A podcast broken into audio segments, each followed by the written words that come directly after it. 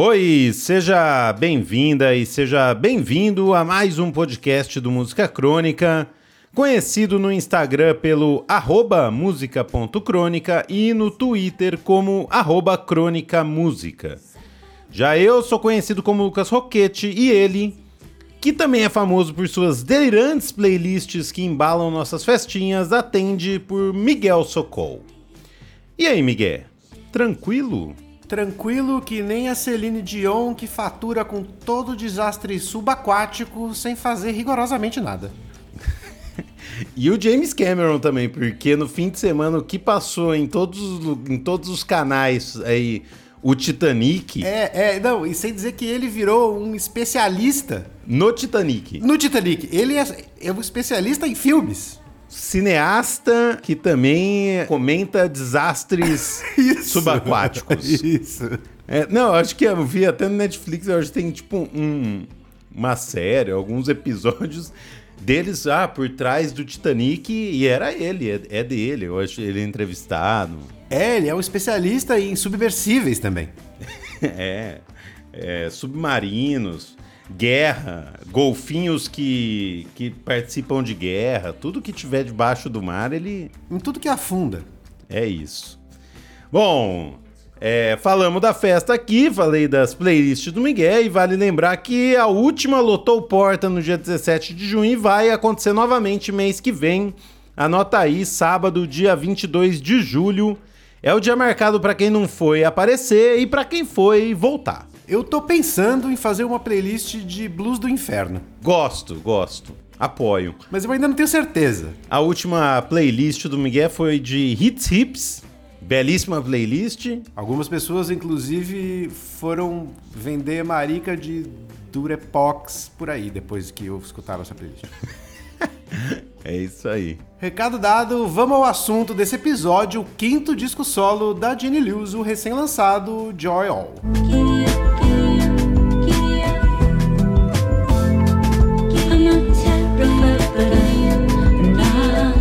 O roteiro do Joy All é quase o mesmo de 98% dos discos lançados nos últimos anos. Em 2019, ela tinha lançado On The Line e na turnê já estava compondo coisa nova. E quatro anos depois, de uma pausa forçada pela pandemia, ela terminou o disco que acabou de sair. E um detalhe importante no caso da Jane Lewis, apesar do roteiro comum a todos, que é o seguinte: o último disco dela foi produzido pelo cantor e compositor Ryan Adams, que na semana do lançamento do disco foi acusado de assédio sexual e a divulgação do disco dela acabou naquela mesma semana. Afundou que nem o Titanic. Aí pode ligar pro James Cameron. Teve isso. E nesse meio tempo, algumas coisas mudaram na vida dela. A Jenny adotou um cachorro, trocou o seu carro por uma van pra banda, mudou de cidade e durante o lockdown participou de uma oficina de composições promovida pelo Beck. Tudo isso, inclusive o cachorro e a caminhonete trocada pela van, aparecem no disco novo dela. Nesse episódio, a gente conta como e onde essa história aconteceu, passando pelas três cidades que a Jenny viveu até agora. Começou!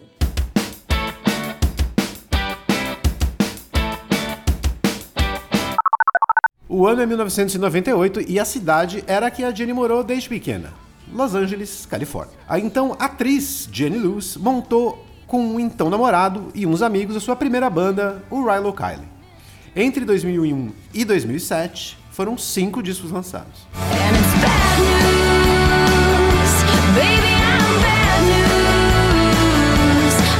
Jenny morou na cidade natal até 2016, quando ela terminou seu namoro com o Jonathan Rice, que não era o namorado do Rilo Kiley, era o namorado depois desse namorado.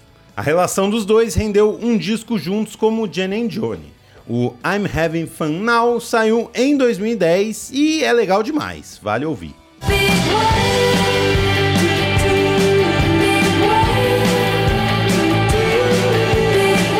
Depois do término, Jenny se mudou de Los Angeles para Nova York, onde dividiu o apartamento com St. Vincent. A mudança também rendeu uma nova banda, o Nice as Fuck, com a Erika Forster e a Tennessee Thomas. Banda que, segundo ela, foi inspirada no ESG e faz todo sentido, assim. E é bem massa. É legal essa banda aí também.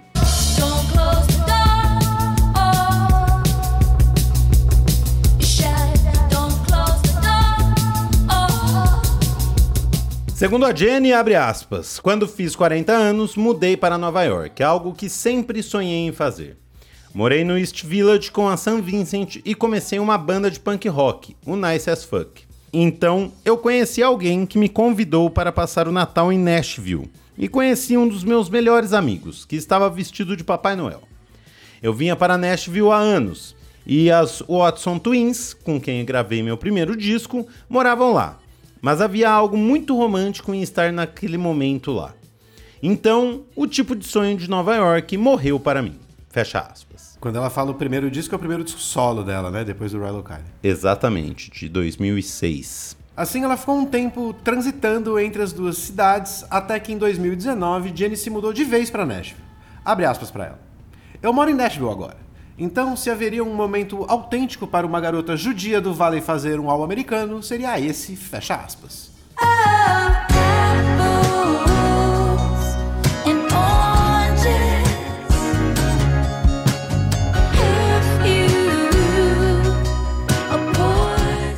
Foi aí que entrou o Beck. Abre aspas para Jenny.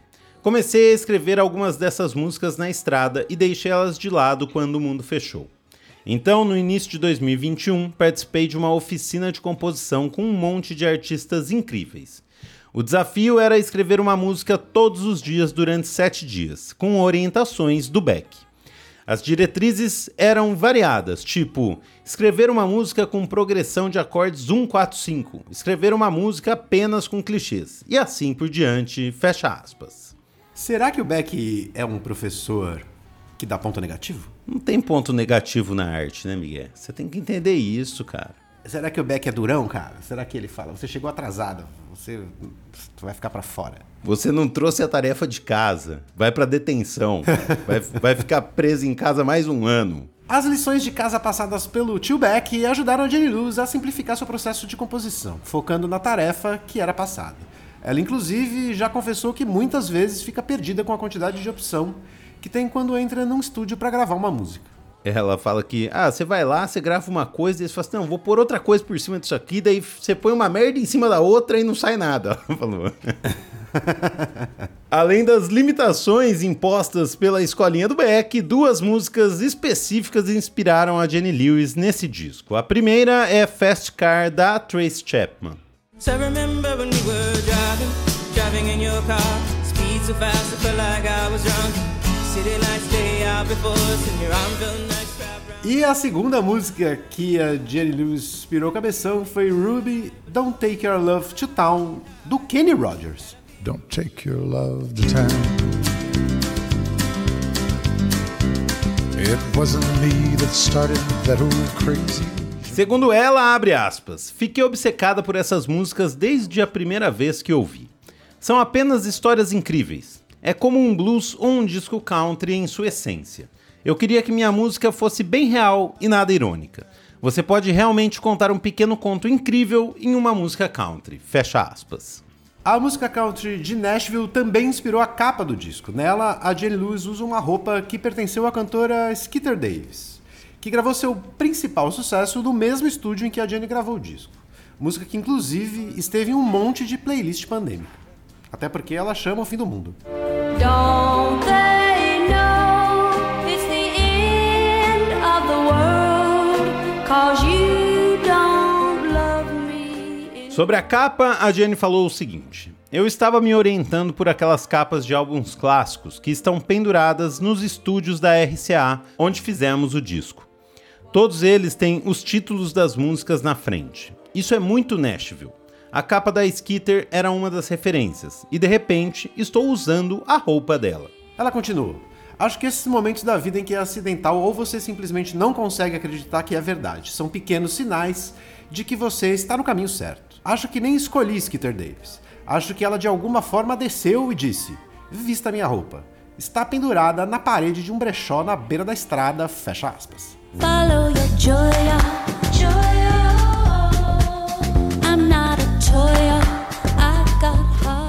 Bom, logo mais a gente mostra o resultado das músicas que nasceram na escolinha do tio Beck, porque agora é hora de saber o que o tio Chuck achou do disco e como anda a vida no condomínio Apiacás. Chama o síndico. E aí, bicho? E aí, Miguel? As fotos ficaram lindas. Estou falando das fotos do, do Música Crônica da festa. Que festa, hein, cara? Que delícia de festa. Eu cumpri minha meta de tocar minhas baladinhas românticas. Luísa mandou muito bem num set alterna. O Lucas, né? Como sempre ali nos hits. O Miguel tocou, to... o Miguel tocou California Dreaming numa pista de dança, né? Quem que manda no Miguel? Ninguém manda no Miguel.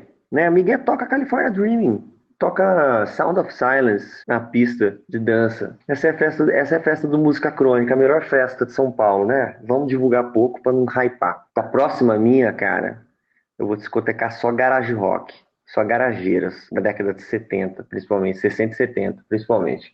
Inspirado no Miguel, hein, Miguel? Inspirado no C. Cara, Gene Lewis, Achei o disco bom, divertido, gostosinho disco bom, assim, né? Mas nada demais. Me lembrou um pouco aquele disco da Pearl Charles, que a gente falou faz uns 15 anos que a gente falou da Pearl Charles. Quanto, quantos programas faz? Faz 80 programas atrás, achei meio parecidinho com a Pearl Charles, né? A Jenny Lewis. É, não vi nada de muito especial no disco, não. Ouvi inteiro, hein? E ouvi em contexto de contemplação. Então eu gostei do disco, mas nada demais. É, vou escutar uma música crônica para entender o que, que vocês têm para falar sobre esse disco aí, porque eu gostaria de saber, né? Mas também zero antipatia em relação a escolher o disco ou o disco em si. Cara, temos três, já temos os orçamentos para colunas de água, hein? Agora eu preciso fazer duas reuniões para entender direito como é que funciona as regras lá da VCB. Pra... Faz 10 anos que eu estou falando disso, né, cara? Tem duas empresas aí para me ensinar como é que trata esse negócio da VCB. Daqui uns dois, três meses a gente deve ter reunião síndico finalmente, né? Nessa próxima eleição, nessa próxima vai ter eleição. E ó que bom, o presidente aumentou o, salário mínimo, então vem um aumento, cara. Finalmente eu ganhei um aumento como síndico. Que tal? Como reclamar? Não tem como. Só agradecer. Beijo pra vocês. Pois é, o cara ganhou um aumento aí no começo do ano e faz uns três anos que a gente escuta das colunas d'água. Daqui a pouco o Chuck vai ter que mudar o plano diretor para mudar a coluna d'água do prédio dele lá, porque não se encaixa nada nunca. E ele falou sobre as, as, playlists aí. A playlist dele foi sensacional. Um dos caras do bar, isso não sei o nome dele, eu esqueci. Mas ele ficava falando, cara, o Chuck tá trabalhando no Ministério do Amor. é, realmente. Chuck no bailinho, tocou até um New Young. Ministro um... do Amor, Ministro do Amor. Pois é, foi uma festa muito massa e dia 22 sem mais. E apro, apoio a playlist garageira dele pro próxima festa. Recapitulando, depois de dois anos flertando com a música country, Jane Lewis se mudou para a capital do country e fez um disco country. A maioria das músicas desse disco nasceram de uma oficina de composição comandada pelo professor Beck. A primeira música criada nessas tarefas diárias foi Pup in a Truck, uma crônica de como sobreviver aos 40 anos que inclui a caminhonete trocada por uma van e o cachorro recém-adotado da Jenny, ou seja, Puppy and a Truck, enfim. Né? Like a shot of good love.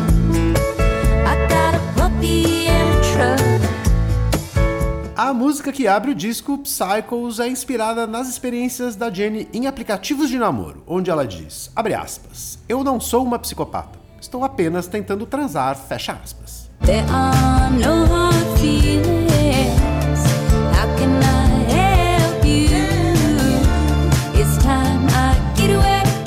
Já Love Feel veio da aula em que o Beck propôs que ela escrevesse uma música apenas com clichês. Abre aspas para ela. Eu estava tipo, como se faz isso? Comecei a pesquisar o que estava no top 40 das canções country: rádio, telefone, boate, whisky e cerveja. Então eu compilei rádio, telefone, YouTube, top 40, jukebox, honk tonk, isso tudo com algumas linhas de forma livre que tinha. Daí eu joguei John Prine lá e completei com Marvin Gaye, Timberlake, Hank Williams, Johnny Cash, John Prine, o Waylon e o Willie, o Nelson. Fecha aspas. Pô, aí eu faço uma música também. Vou, vou começar a jogar umas palavras aleatórias aqui e, e tá pronto. É, escreve umas palavras, joga pra cima do jeito que cair, você canta.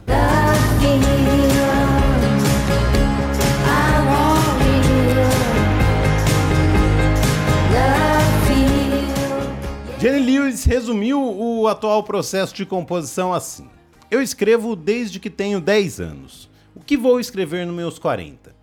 Não posso mais escrever sobre estar na casa dos 30. Os temas evoluem e às vezes não.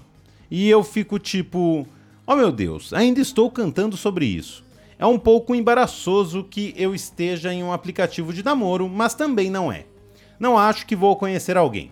No entanto, é bom se colocar no mundo. Acho que a energia de ficar horrorizado, mas ainda deslizar, é de alguma forma produtiva. É melhor do que ficar em casa e não fazer nada.